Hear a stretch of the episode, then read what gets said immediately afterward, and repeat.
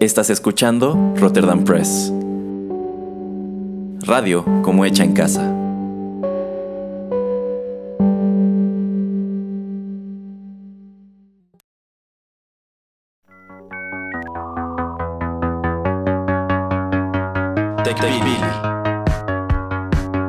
El programa en donde analizamos la tecnología de manera relajada y divertida.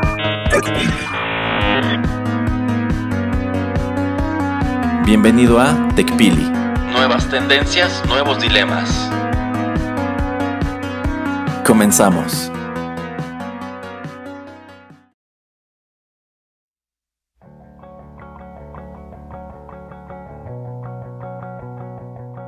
Hola, ¿qué tal amigos? Bienvenidos a la emisión número 35 de TechPili, nuevas tendencias, nuevos dilemas. Los saluda Juanito Pereira aquí a través de los micrófonos de Rotterdam Press. Pues bueno, esta es una de estas emisiones que me da gusto poder grabar porque no contamos en cabina con el señor Erasmo, afortunadamente. Hoy me acompaña el señor Álvarez. ¿Cómo está, señor Álvarez? Ah, muy bien, mucho gusto saludarlos a todos. Y bueno, ¿qué, qué temas nos va a traer hoy, señor Álvarez? Hoy, hoy, hoy traemos de inspiración hablar de algo muy controvertido en estos días en el mundo de la aviación, señor Pereira. No me diga, como Sí, que, Pues vamos a hablar del, 7, del avión 737 MAX. ¿cómo cree? Sí. Ah, pues es un tema muy, muy polémico. Pero bueno, vamos a empezar con otros temas tecnológicos nada más rápidamente. Quiero anunciar, tal vez la gente ya eh, pues se enteró a través de las noticias eh, acerca de Apple y iTunes, que pues van a hacer que desaparezca iTunes. Eh, lo van a separar en tres. Va a haber Apple TV, Podcast y Apple Music. Supongo que esto es para tratar de impulsar también a Apple Music como un servicio que le pueda competir a Spotify y también hacer que Apple TV pues compita con todo lo que son las plataformas de streaming como es eh, Netflix, como es Amazon Prime. Eh, no sé, ¿qué, le, ¿qué piensa señora? A usted usaba iTunes o no, sí. Eh, sí, lo usé pues ya tiene tiempo para comprar música y más recientemente para rentar películas a través de iTunes. Y le gustaba la manera de que podía usar el servicio. Eh, sí, en general, aunque, por ejemplo, en el caso de las películas, si comparas con el precio que te maneja Netflix, por Ajá. ejemplo, pues sí, le duele uno el codo pagar tanto por una sola película. Sin embargo, me parece práctico y lo que me gusta es que finalmente te da la opción de acceder a una película o a contenido que no sea pirata, por así decirlo. Sí, Y lo que sí, eh, yo creo que se quedaron un poco en un. como rezagados. Es en esto de que. Bueno, creo ya más a- recientemente podías acceder en línea, pero en un principio tenías que descargar como el programita de iTunes y eso. así es. Y yo creo que eso ya es algo como que, pues no, qué flojera descargar si puedo entrar desde mi navegador Efectivamente. como un servicio como Spotify o Netflix. Sí, no, y aparte eso de que ya podías comprar una canción y se descargaba directamente a todos tus dispositivos y se guardaba la compra en la nube. Porque lo que sucedía mucho antes es que comprabas el disco y si lo comprabas en tu computadora sí lo podías pasar a tu iPod o a tu iPhone eventualmente.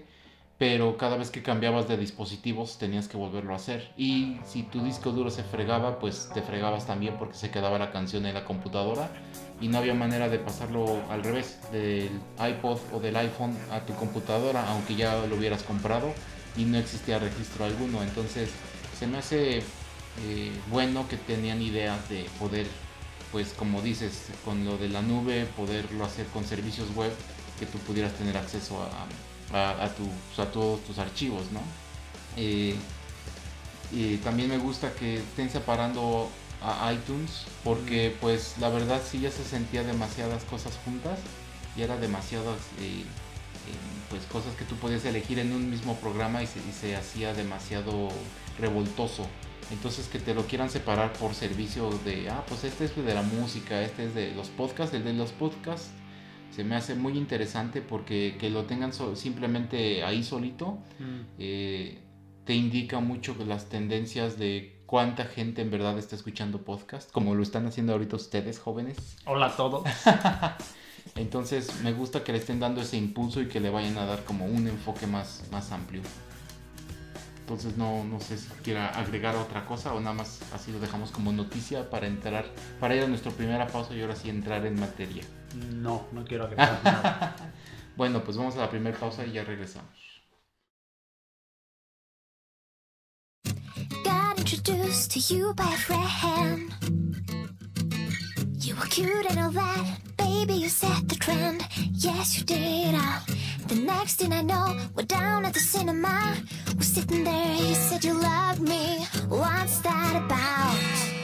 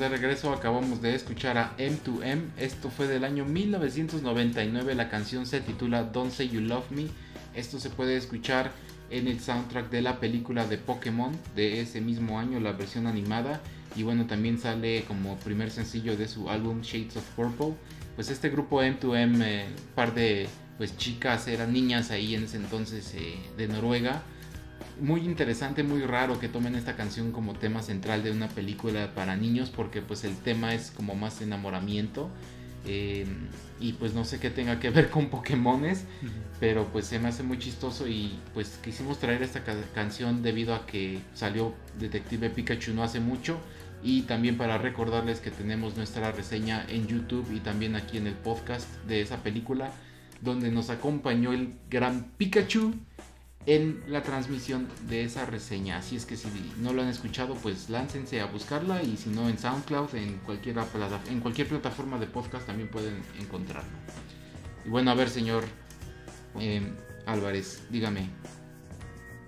Dígame acerca de sus aviones, de sus aviones, dígame el problema, qué, pasó con- con este Boeing, ¿Por qué, por qué hemos tenido tantos problemas que creo que ya va como seis meses que ya no va que no vuela y que están pensando tal vez que va a durar hasta tal vez hasta diciembre que no salga y no sé qué tanta, tanto relajo. Explíquenos. Sí, Usted como experto aviador, explíquenos. Les explico. Este, bueno, eh, todo el caos eh, empezó, por así decirlo, recientemente, hace casi tres meses, Ajá. Cuando hubo un accidente de un 737 MAX Ujú. 8, que básicamente era un avión nuevecito así, recién salido de la agencia. Nuevo de paquete. Nuevo de paquete, olía nuevo y todo. Sí. ¿No era de los que el señor Aguilera podía regalar en el programa de Chabelo? No, Ay, qué triste. Este, bueno, era operaba para la era operado por la aerolínea Ethiopian Airlines, el vuelo 302, que pues eh, bueno, tenía como destino Nairobi Ajá. en Kenia y estaba despegando de la ciudad de Addis Ababa en Etiopía, ¿De dónde? Addis Ababa. Ah. Así. Y bueno, este pocos minutos después de despegar, pues se estrelló. Y esto viene ahora sí que en cadena porque unos meses antes, en octubre 29 Ujú. del año ya pasado, un avión operado por la aerolínea Lion Air, Ujú. el vuelo 610, eh, se estrelló en Indonesia y más o menos pues en las mismas circunstancias y también nuevecito de agencia. Mire. Y entonces, pues, este, muchos comenzaron a sospechar que no había sido, este, pues, solo algo tragiquísimo por obra del destino, sino que realmente había un problema con, con el avión, ¿no?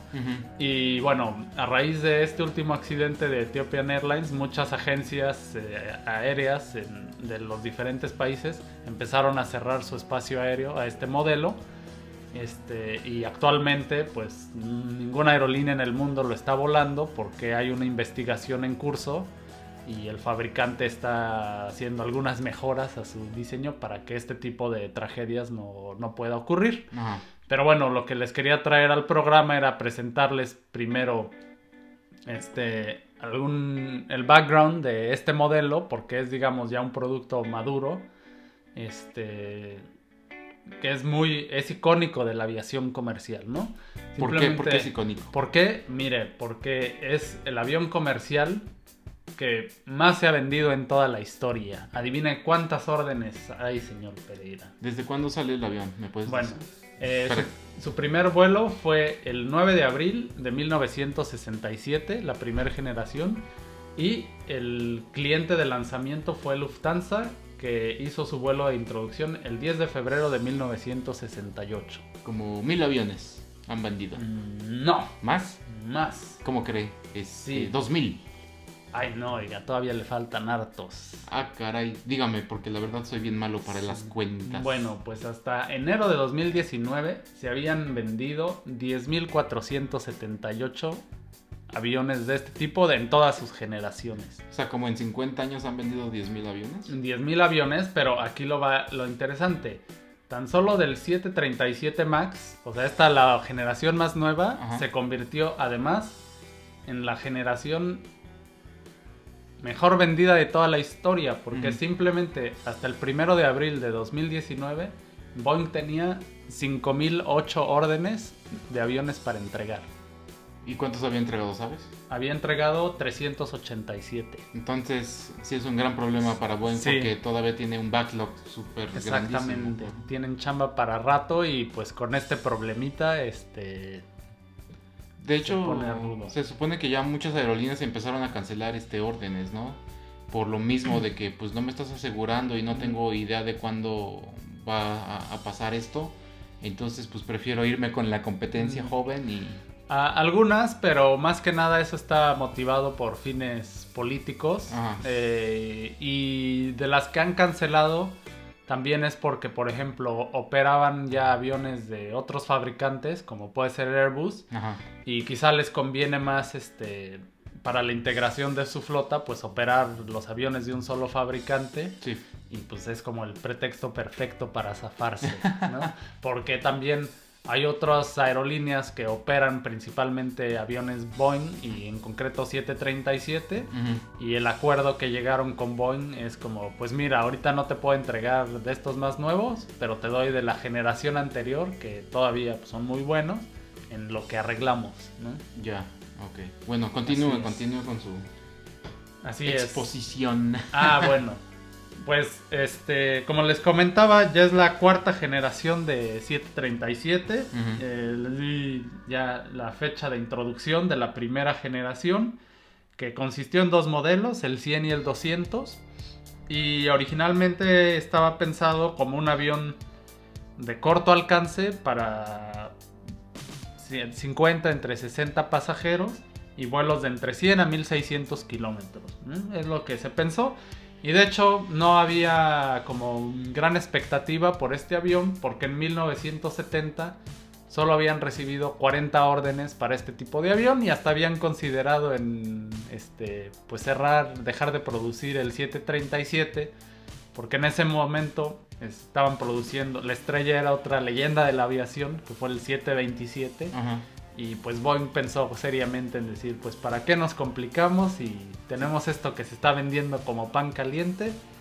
Vamos a enfocarnos en aquello. Pero bueno, decidieron ser un poquito perseverantes y a partir de 1981, entre 1981 y el 2000, comenzaron a ofrecer el 737 en su versión Classic. Ok. ¿no?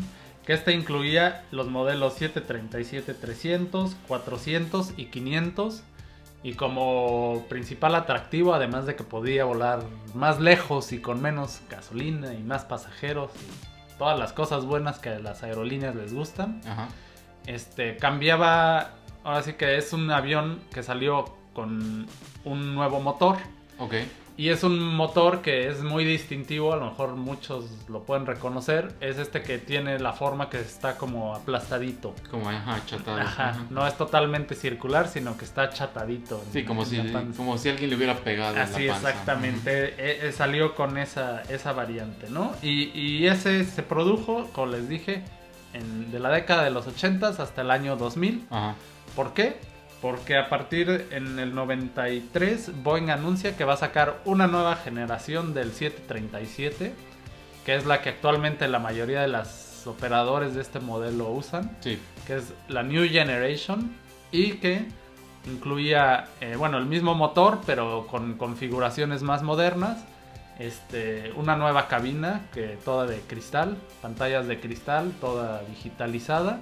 Eh, traía lo que se le conoce como winglets en las alas, Ajá, ajá. una ala más grande y ahora sí que aviones más grandes, más eficientes y que volaban más lejos, ¿no?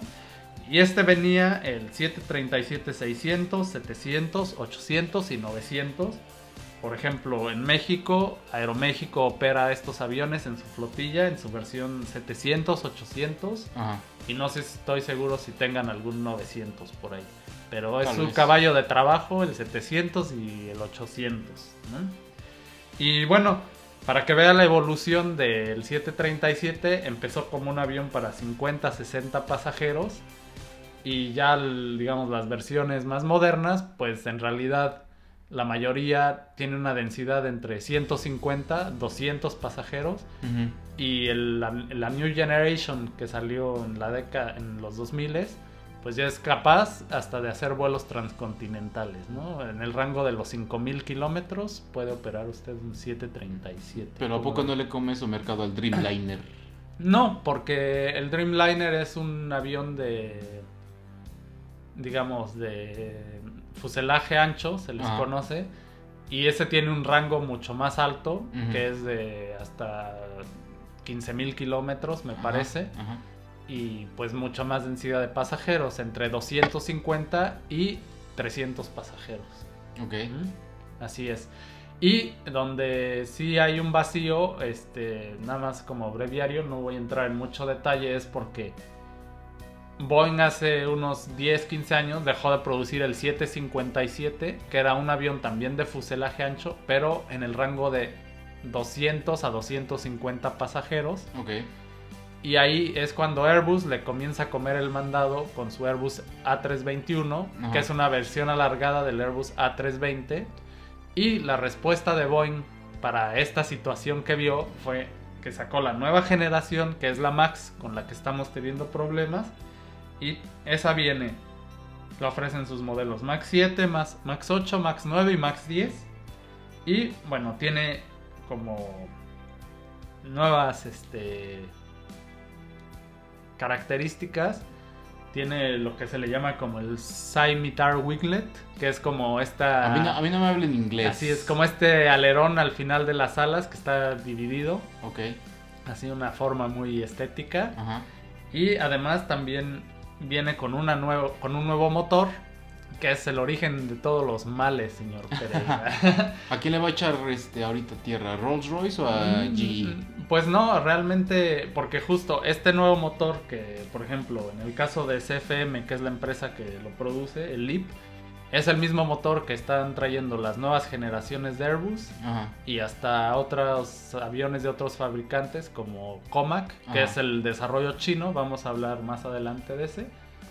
El problema es que eh, en el caso del Boeing, como ya es un producto que han modificado a lo largo de casi cinco décadas, este, pues este nuevo motor, para poder ofrecer mayor ahorro de combustible, necesita un mayor diámetro Ajá. y digamos ya no cabía este y lo que hicieron fue en lugar de modificar el tren de aterrizaje del avión para hacerlo más alto Ajá. Este dijeron no pues como que eso saldría muy caro porque estructuralmente hay que modificar mucho el avión. Entonces lo que vamos a hacer es lo vamos a poner enfrentito del ala Ok. arribita. Y ahí ya queda chido Porque, bueno, todos estos aviones nada más tienen dos motores, ¿verdad? Son bimotor. o sea, Son bimotor, exactamente. Y bueno, sí, ahí es el origen de todos los males, pero si gusta hablamos de eso en el próximo bloque, señor. Ah, ya me va a cortar así. No sé si usted... Ah, quiere. bueno, pues este, aquí el señor Álvarez como que me quiere dar línea, así es que pues vamos con una pausa, ya regresamos. I could try it with a waltz. I could try rock and roll. I could try it with the blues. If a song would do, I could sing it high or low. When I let you go,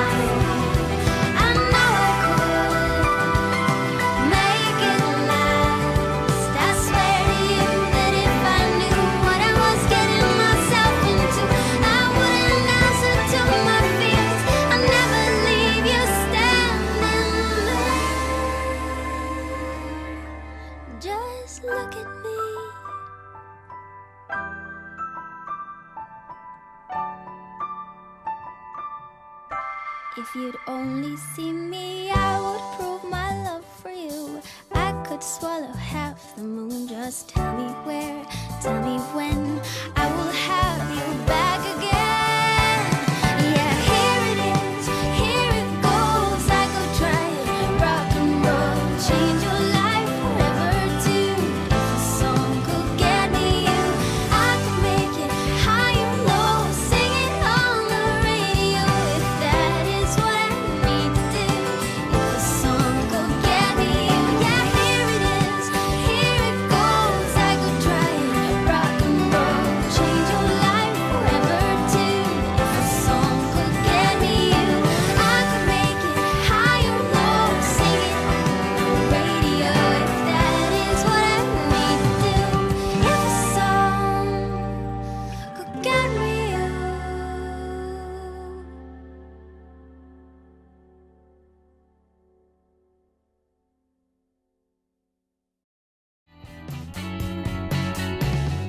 Ya estamos de regreso, acabamos de escuchar a Marit Larsen con su canción If a Song Could Get to You. Esto es de su álbum debut The Chase del año 2008.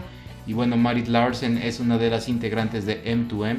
Y cuando pues el grupo se separa, que creo que es en el año 2003 o algo así, pues eh, cada una trata de tener su carrera de solista. La verdad ninguna de ellas dos ha sido pues súper famosa pero pues traje la canción como más representativa o la que tuvo más éxito de cada una de ellas. Entonces en el próximo bloque vamos a escuchar a, a- la otra señorita que se llama Marion. Entonces, bueno, regresemos al tema de los aviones.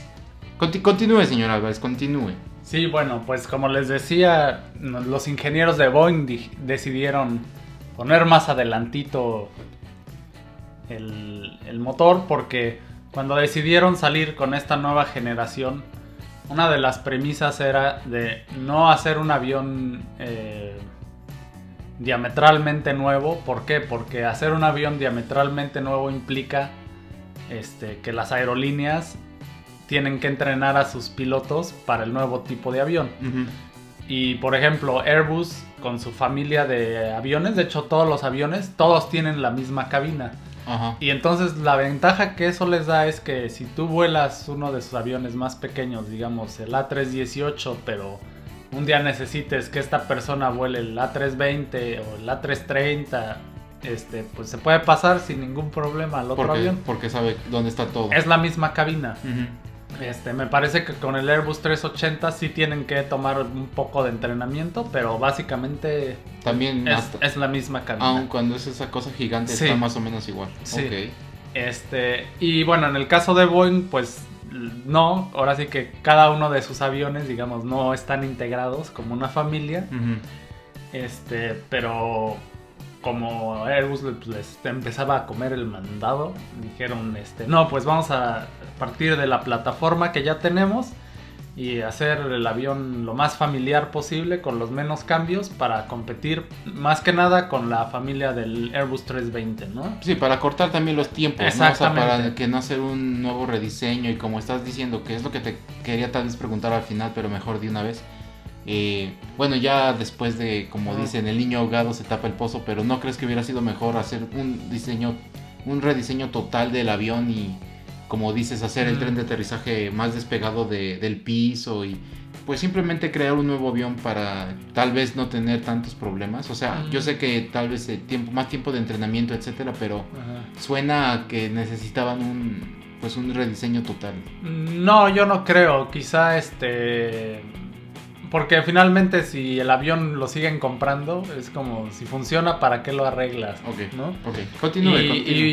y hacer un rediseño este, involucra mucho más tiempo, Sí, claro. mucho más dinero. Obviamente. Entonces, este, son decisiones que, este, en, digamos, en, en el mundo de la aviación, el enfoque es mucho más conservador. Ajá, ajá. ¿no?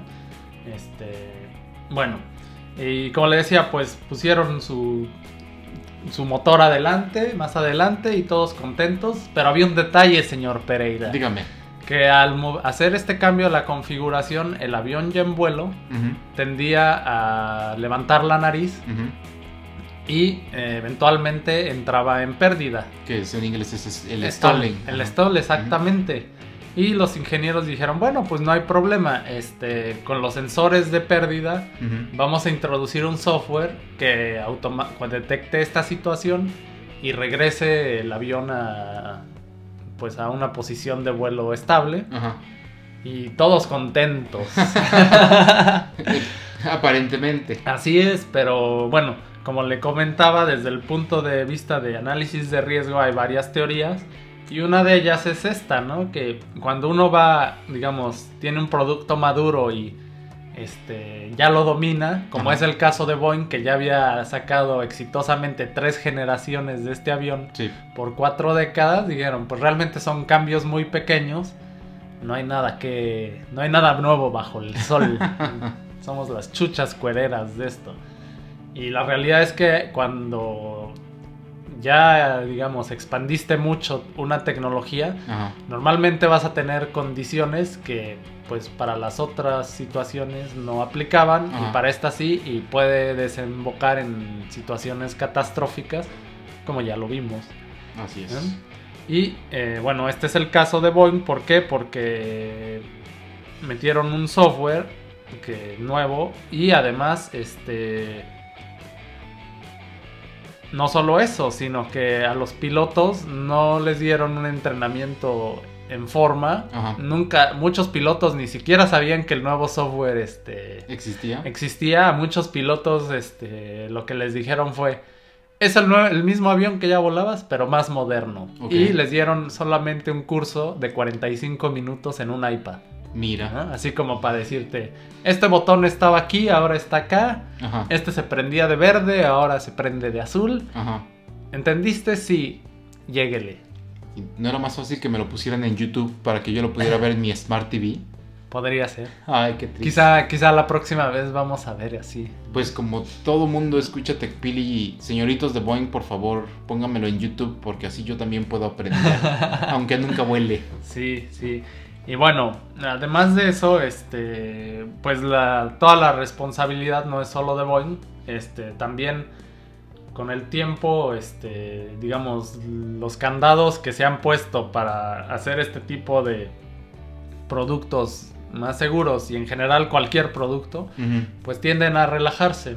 Lo que ya le comentaba es, por ejemplo, que existe una homologación entre la agencia de aviación europea y la de Estados Unidos, donde si un avión es certificado en una, automáticamente está certificado en la otra Certificado para volar. para volar, sí, y para dar servicio comercial. Ah, ajá. ¿eh? Porque son dos certificaciones distintas. Una es nada más como para transportar carga. y No, la- no. Primero tienes que certificar que lo que estás produciendo ¿Son aviones? que, que vuela. O sea, incluso vuelo experimental. Por eso es Ajá. que Entonces, cuando, por ejemplo, cuando hacen el primer vuelo son pilotos experimentales, no... entonces, por ejemplo eh, Richard Branson, Bezos y todos estos que están tratando de hacer aviones para hacer como vuelo pues al espacio y regresar. Eso es ese. Yo creo que tienen por ahora ese certificado para hacer estos Sí, experimentos. exactamente. Y ya que lo quieran hacer comercial, tal vez ya lo tienen, pero es como todavía no lo dominan, Mm. o sea, tal vez después tienen que sacar ese certificado para tener gente, eh, pasajeros Mm. en estos aviones, ¿sí? Sí, de hecho, bueno, es una serie de muchas certificaciones, Ajá. pero dentro de esas es, bueno, primero que vuela, Sí. Después, este, que puede volar en diferentes condiciones, o sea, de noche, que puede despegar de aeropuertos altos o calientes o fríos o con vientos cruzados, Ok. este, que si te falla un motor, que si te falla un tren de aterrizaje, o sea, es una serie de muchísimas pruebas Ya. y por eso es que le decía que normalmente Boeing o cualquier fabricante de aviones pues evita hacer un modelo totalmente nuevo lo más que puede porque es mucho dinero, ¿no? Estamos Sí, sí. hablando de billones de dólares, Ok. ¿no? Entonces, este, pues sí, es como Bueno, nada más, y nada más ahí interrumpiéndote. eh, ¿Más? Tu línea, sí, tu línea de pensamiento. Háblanos de la redundancia. Porque esto como conecta un poquito. Por, explícale a la gente que, Sí. que no sabe qué es la en, redundancia. en la, en la aviación, este, es- todos los sistemas son redundantes, que quiere decir siempre tienes otro, por lo menos otro sistema que si te falla uno, este, puedes usar el otro, ¿no? Desde, por ejemplo, Y hay un debate que ese es tema para otro TechPili. Quieren sacar aviones con un solo piloto. Este, pues no, ¿no? Este, hay dos pilotos, ¿por qué? Porque si uno no puede volar por cualquier motivo, pues tienes a la otra persona. Este, tienes, este, por ejemplo, Dos dos, motores. motores, por la misma situación. Eh, tienes en, lo- en el tren de aterrizaje dos ruedas o más para lo mismo. Si se te poncha una, pues aún así puedes aterrizar, ¿no? En, en- en la aviación lo hacen, ¿por qué? Porque puede ser de vida o muerte, este, no tener como un, un respaldo para... Sí, también lo que he visto en las, las ventanas que son como dobles. Por si Sí. una se rompe, la otra está ahí para detener. Mm, bueno, en realidad ahí es por otro motivo, es para aislamiento. Ah, ok, ok. Sí. Bueno, entonces también esto fue también el problema, ¿no? Con el software que no había como algún otro tipo de Mm, backup o algo o no. No, no, no tanto que no había backup, sino que a los pilotos les dijeron, ya puedes volar, Ajá. pero ni siquiera estaban enterados de que el software existía, ni cómo se comportaba, ni cómo desactivarlo, ¿no?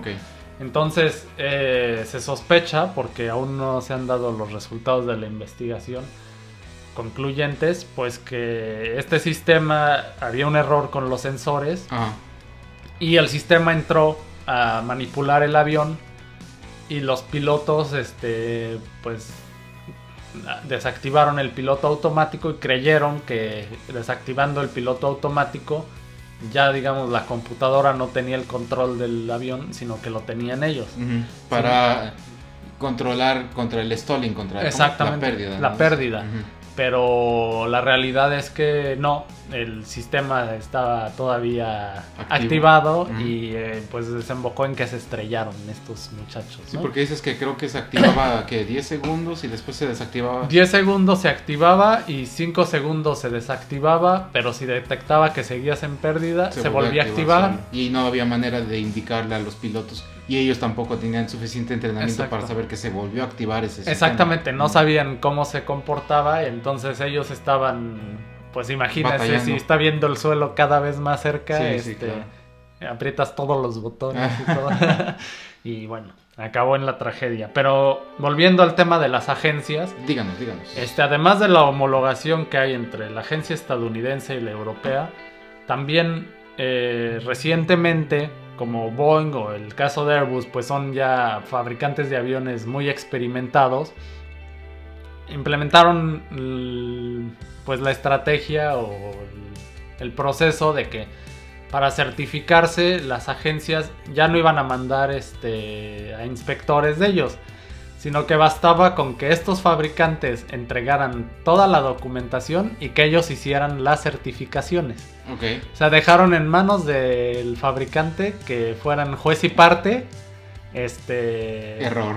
para para, Para la certificación Y porque- para ahorrarse dinero. Sí, dinero y tiempos, ¿no? Porque recordemos que, ok, las agencias son entes de gobierno, pero también, como está la guerra, digamos, comercial, Europa y entre, Estados bueno, y entre los fabricantes de aviones, Ah. ni siquiera. Bueno, pero son, digo, Pero entre muchos- Europa y Estados Unidos me refiero a Airbus en Europa y Boeing con Estados Unidos. Sí, exactamente. Y con todos estos problemas también que tienen en eh, este lo de comercio, ¿no? De Sí. que competencia desleal y de que subsidios, o sea, tienen otros problemas también. Exacto, Ajá. es más complejo que eso, pero lo que iba es que también los accionistas mayoritarios en muchas de estas empresas productoras de aviones son los mismos gobiernos. Ajá, ajá. En el caso de Boeing, el gobierno de Estados Unidos tiene bas- una mm, ¿cómo es? propiedad mayoritaria de la compañía, Ajá. como en el caso de Airbus, la Unión Europea y sus países pues son accionistas mayoritarios. Ajá, ajá. Entonces, de alguna manera ahí también hay un conflicto de intereses. Porque sí, yo me aseguro que el producto vuele y no vaya a matar, pero hasta cierto punto pues también te tengo que dar chance porque si me pongo muy estricto le estoy abriendo la puerta al competidor para Sí. que no vendamos tan bien. Pero bueno, de eso vamos a hablar en el siguiente bloque. Y este, bueno, ya comenté lo de lo del entrenamiento y un último punto de estas medidas de precaución que se relajaron, tampoco había mención del software nuevo en el manual del avión. Ajá, ajá. Entonces, en una emergencia, cuando los pilotos no están seguros de cómo actuar, siempre en el manual del avión Te dice que... viene pues ahora sí lo que puedes hacer, pero pues como el fabricante se confió, dijo, no, pues este, no, no es este Necesario. necesario y de hecho eh, cuando a raíz de los accidentes, cuando se le ha cuestionado a Boeing por qué no lo incluyó ahí o por qué no lo mencionó ni siquiera en la presentación de los iPads que le dio a los pilotos, la respuesta es que si hubieran incluido eso, a lo mejor le daría demasiada información a los este, Pilotos. pilotos. al punto de que o sea, sería como, como muy confundirlos. confundirlos. Entonces, con la intención de no confundirlos, omitieron este pequeño detalle. Qué tragedia. Pero háblenos, antes de la pausa, háblenos de, de sus riesgos y de la, la teoría esa que Sí, nos- pues lo que le comentaba es lo que abordamos primero de los límites, que las tecnologías, este, ahora sí que, por ejemplo, cuando los hombres empezaron a construir puentes, pues a lo mejor los hicieron de madera. Sí. Y luego dijeron, pues necesitamos hacer un puente más largo y de madera, ¿no? Hasta que la tecnología de hacer el puente de madera no funcionó. Ajá. Y dijeron, bueno, de piedra, pero hacer un puente de piedra es totalmente diferente Sí. a hacer uno de madera, ¿no? Y entonces, pues lo primero es como, pues yo conozco, cuando hago de madera es así, de piedra debe ser lo mismo, y hacían de piedra y pues craso error, ¿no? Seguramente se cayeron muchos puentes. Sí. En el caso del avión este, pues es lo mismo, que pues yo ya conozco este producto, nomás lo voy haciendo más grande, con más pasajeros, le pongo, lo hago digital, Ajá. este, y voy haciendo más grande y entonces a lo mejor ese mm, factor que antes no me representaba un riesgo, pues ya es un riesgo y yo no estoy consciente de eso. Sí, sí, sí. Luego viene eh, el tema de que conforme pasa el tiempo, los, digamos, la supervisión se relaja, ¿no? Como es el caso de lo que ya mencionamos de, de las agencias reguladoras. Y si lo vemos en el Big Picture, está el manejo del riesgo, esta teoría del queso Gruyère, que dice que finalmente este, cualquier sistema es, siempre tienes riesgos y es como capas Como, o, o rebanadas. rebanadas de- exactamente de, queso, gruyère, que tiene es este queso con hoyitos entonces que un desastre va a ocurrir cuando los hoyos de todas las capas se alineen no Me está diciendo que Monterrey Jack de Alvin y las ardillas era un riesgo grande. Lo era señor Ay. Señor Monterrey Jack va a venir a visitarlo en la noche. y además era piloto si mal no recuerdo así es entonces si lo vemos desde esta perspectiva de las capas de queso pues el primero es cuando el fabricante este pues cambió la configuración de los motores creyendo que no había mayor problema. Otra capa ahí es cuando las agencias reguladoras le dijeron al fabricante, no, pues tú siempre has hecho aviones muy buenos, califica, revísate y califícate y me dices cuando estés listo, ¿no? Aquí está el examen, aquí está la clave y tú ahí me dices cuando ya estés. Exactamente, la otra capa sería el que no le dieron entrenamiento a los pilotos, porque justo comentábamos antes del programa que, por ejemplo, en el caso de Canadá, la agencia de aviación canadiense sí le dijo a Boeing, pues tú quieres que mi avión vuele, mis pilotos deben entrenarse en un simulador de vuelo, y que en el caso de los pilotos canadienses operando este tipo de aviones, ellos sí estaban conscientes y saben cómo apagar el sistema y cómo ahora sí que darle la vuelta. Gracias a tener que ir a entrenamiento, ¿no? Exactamente. Pero, y la, generalmente estos entrenamientos son on-site, o sea, los llevan a algún lugar para hacer el entrenamiento en instalaciones o te pueden mandar a alguien para en un simulador que tú tengas como instalar el software y Mm, hacerlo. Bueno, depende. Algunas aerolíneas tienen, ahora sí que compran su propio simulador. Ok. Y otras, digamos, si eres muy chiquita, hay proveedores Ah, que te pu- puedes ir y pagar tus horas en el simulador. Ok. En cualquier caso, para todas las partes es algo muy caro. ¿Por qué? Porque el fabricante de aviones, pues también fabricar el simulador cuesta mucho. Sí.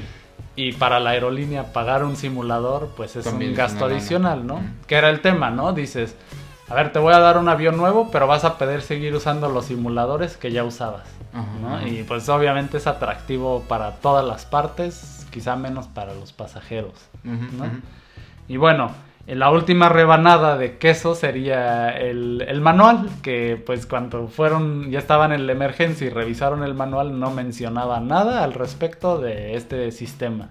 Entonces fue como juntar o como poner en una torrecita de rebanaditas de queso gruyere con el, el hoyo en el mismo lugar todas. Exactamente, entonces aquí la responsabilidad pues no es enteramente de Boeing o de los pilotos, pues es compartida para varios lados, ¿no? Y además en todo este tema está el tema político y comercial del que hablaremos en el siguiente bloque. Ah, ¿me está volviendo a dar línea en mi programa? Sí. Ah, miren, yo creo que se está eh, quitando, se me están quitando las ganas de volverlo a invitar aquí al programa, ¿eh? Claro que no, tenemos ya muchos temas pendientes. Bueno, pues vamos con la última pausa del programa y ya regresamos.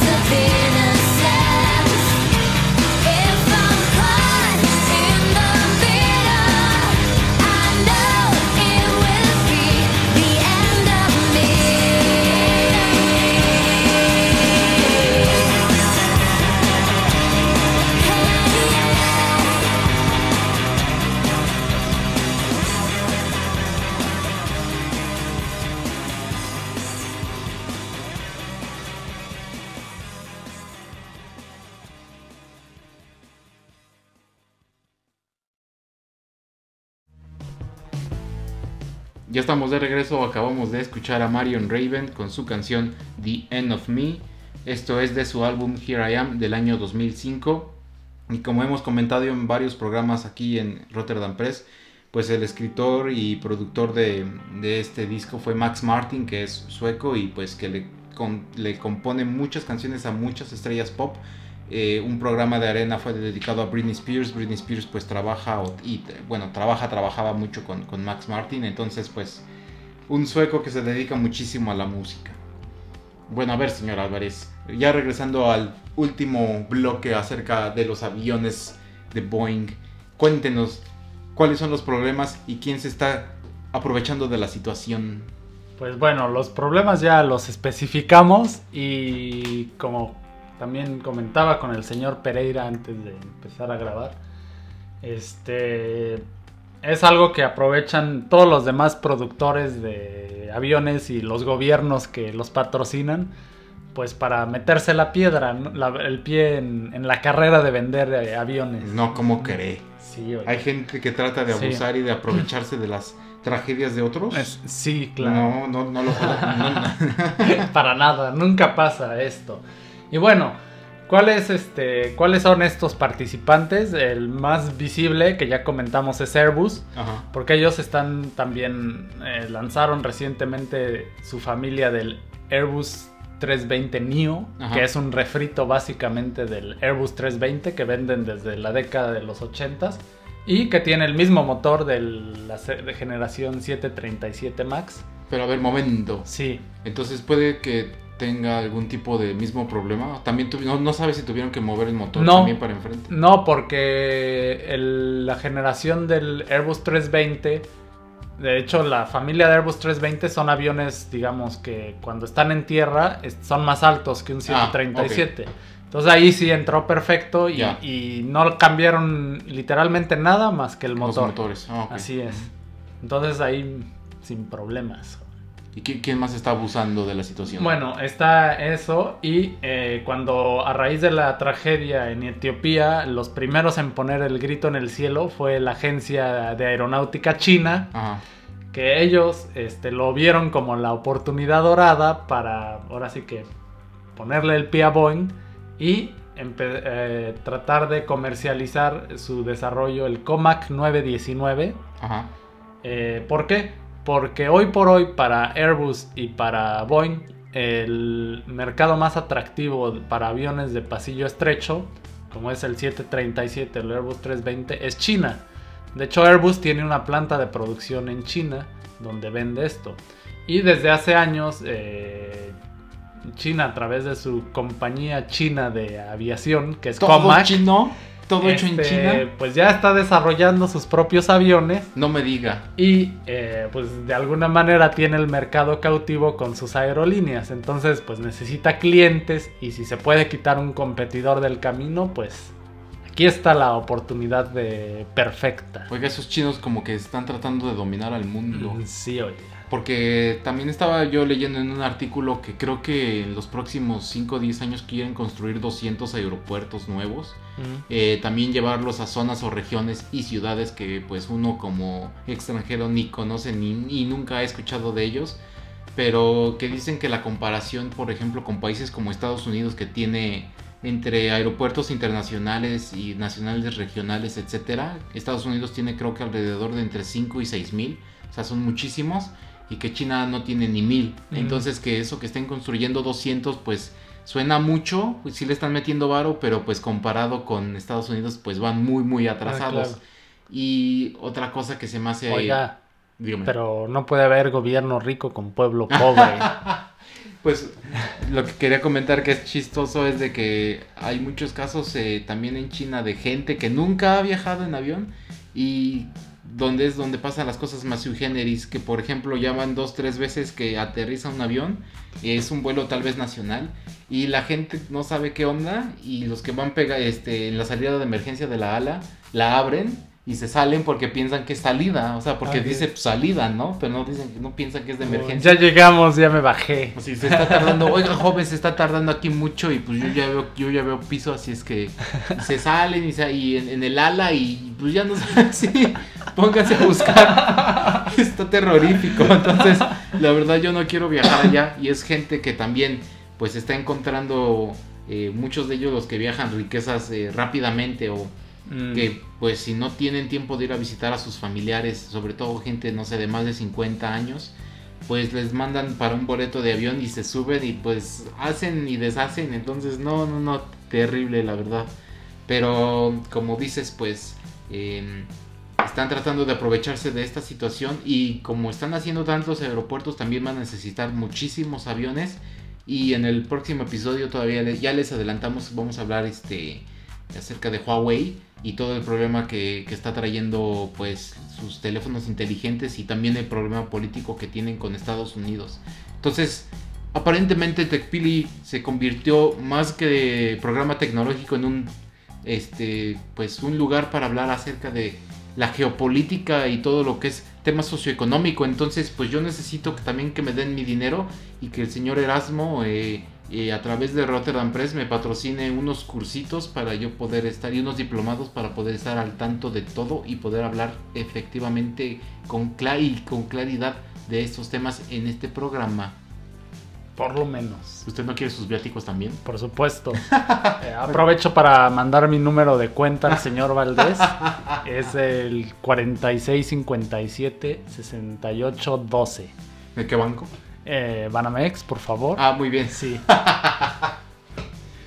Sí, bueno, eh, pues siguiendo con este pleito de las compañías de aviación, también ahí hubo un tema de venganza eh, de, eh, por parte de Canada Air. Ajá. No, perdón, Bombardier. Bombardier. Ah, ajá, Bombardier. Bombardier. Eh, ¿Por qué? Porque traía un pleito ya con Estados Unidos. Ellos sacaron su desarrollo, el C300 Series. Ujú. Y bueno, hace unos años Estados Unidos vetó la venta de este avión en Estados Unidos. Es un desarrollo totalmente nuevo. Un avión pensado más bien para vuelos regionales. Ajá. Pero le alcanza a comer mercado al 737 en su configuración de La pocos más- Sí, la de la menos pasajeros, exacto. Ahí le anda comiendo el mandado. Y bueno, eh, Estados Unidos argumentó que había competencia desleal porque el precio de los aviones era este Mucho menor. mucho menor de lo que costaban, ¿no? Y un cliente potencial muy importante para este desarrollo era Delta Airlines. Ok. ¿no? Este, ¿Por qué? Porque el des- de hecho Bombardier se fue a la quiebra eh, porque este desarrollo pues nuevo le su- ocupó mucho capital y no tenían clientes. Y era su gran apuesta. Y era su gran apuesta. Y el gobierno canadiense entró al, al al rescate. Ajá. Este, pero justo el gobierno de Estados Unidos dijo, no, pues hay aquí una situación de competencia desleal. No puedes vender mi avi- tu avión en, en mi mercado. Ah, qué maldito. Sáquese. Y bueno, al final eh, Bombardier le dio la vuelta porque fue comprada por Airbus Ajá. y pusieron una planta de producción en Alabama. y bueno, ahora ya este, lo rebrandearon como el Airbus A220. No me diga. Así es, un producto. Ese sí es un avión nuevecito de, de ser. Ahora sí que de clean sheet of paper. Ajá. Hicieron un avión nuevecito. Y pues entonces con el 737 a raíz de esta tragedia pues vieron la oportunidad perfecta para vengarse. Para darles una cachetada. Exactamente. Y bueno, un, un jugador quizá menos visible, pues también los rusos tienen su, su desarrollo en este segmento, que es el Irkut MC-21. ¿El qué? Irkut MC-21. ¿Ya se subió a uno? Eh, no, Hágalo, ¿no? no. Ándele. Pero bueno, como dato curioso, este, lo que sí le puedo decir es que tanto este avión ruso como el Dreamliner de Boeing, el 737 y por ahí hay algún, y me parece que el Bombardier, el Ajá. C300, comparten el- la misma, los sistemas de la cabina es el mismo porque están hechos por el la empresa Honeywell que se dedica a este, este negocio. Mire qué interesante. Entonces también ya hay muchas, este, si no sinergia, eh, ya se concentra en, en algunos eh, fabricantes y gente que, proveedores que te están dando pues un producto muy similar que también al, Mm. al proveedor pues le corta costos para no tener que estar haciendo diferente tipo de configuración. Sí, exactamente. Esta industria ya es una industria muy integrada y digamos ya saben quién hace qué. Ajá. Y por ejemplo, Boeing o Airbus son como las armadoras de carros que muchas no hacen los componentes de los vehículos, sino que le dicen a pues muchos, ah, pues yo quiero una suspensión así y así. En el caso de los aviones es igual.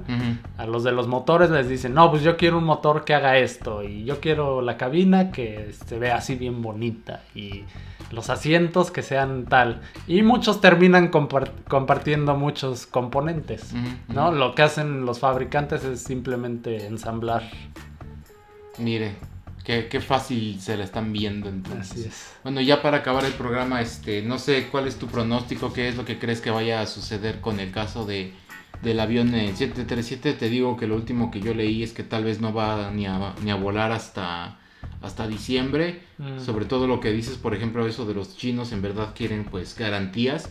Y sobre todo las aerolíneas de pues casi todo el mundo están evaluando si demandar eh, pues compensación a, a, a Boeing porque pues el avión está pues parado Detenido. entonces están perdiendo mucho dinero. Entonces tú qué crees que pase que Boeing sí les vaya a, a pagar algún tipo de compensación Mm. tú cuándo crees que vaya a volver a volar este avión y crees que vaya a haber muchísimas más cancelaciones de, de estos eh, aviones Pues yo creo que va a haber quizá algunas cancelaciones, pero no creo que en el número de órdenes que tiene Boeing, que son 5.000 y tantas, no creo que sea significativo.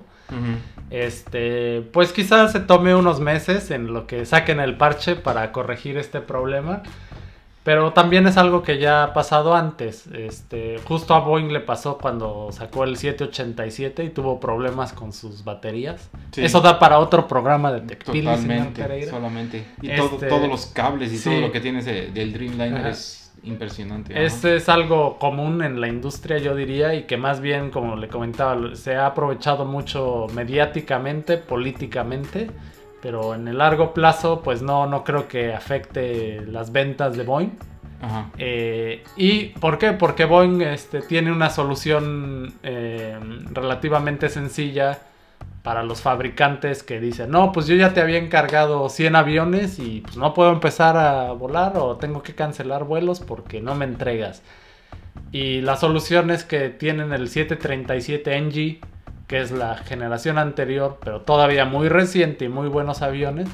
Entonces simplemente les pueden decir, pues mira, en lo que te entrego los otros, toma de estos y no estés molestando. Pero también tienen que. Sí, a lo mejor acuerdo, va a haber o sea. alguna compensación, Y pero... yo también te puedo decir, ah, pero este, el nuevo me estás diciendo, o yo ya lo tenía y en verdad sí me está gastando menos gas y me quieres dar uno que. Sí, pero me- te puedo decir, mira, te voy a hacer un descuento de 20% Ah, en tu mira, orden. qué, qué amable es, qué benevolente. Y listo. Bueno, este. ¿Usted me va a regalar un Boeing? Mm, Le voy a invitar un vuelo en el nuevo Comac C919, señor Pereira, para que sea de las primeras personas en volar en ese avión. ¿Qué le parece? Este. Prefiero andar a pie o andar en bicicleta. Muchas gracias. Bueno, usted se lo pierde. Ah, cuando usted se suba, pues este, hace un video, un live stream, nada más para ver si sí subió y si sí bajó sin complicaciones. Perfecto. Bueno, pues no sé, algo más que quiera agregar, señorito Álvarez. No, eh, un saludo a todos los que nos escucharon y espero mis viáticos. Sí, Le, le encargamos al señor Valdés que nos mande nuestros viáticos. Sí, le más le vale a, a Erasmo que, que nos esté proveyendo prontamente de, de esos necesarios viáticos, porque si no, este tipo de programas interesantes no los seguimos haciendo. Pues bueno, muchas gracias a todos por escucharnos y hasta la próxima emisión de TechPili. Fue Juanito, Juanito Pereira aquí con el señor Álvarez. Hasta luego. Bye.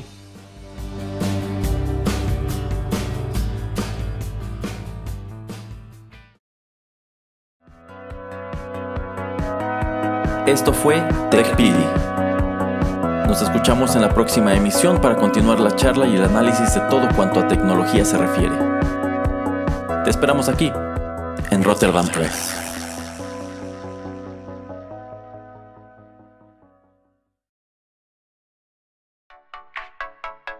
Estás escuchando Rotterdam Press. Radio como hecha en casa.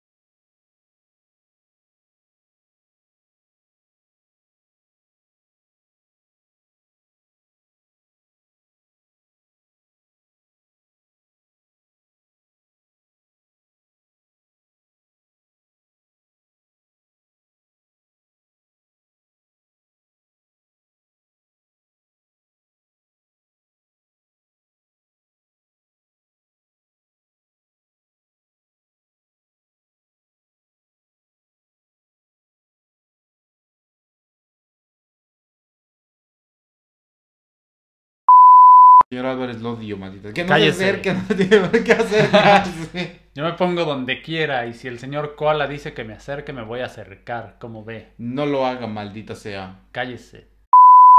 Me va a comprar mi traje de aluminio. No, ¿Por qué no me lo va a comprar? muy caro. Ah, tampoco es que se aleje tanto del maldito micrófono. Cállese.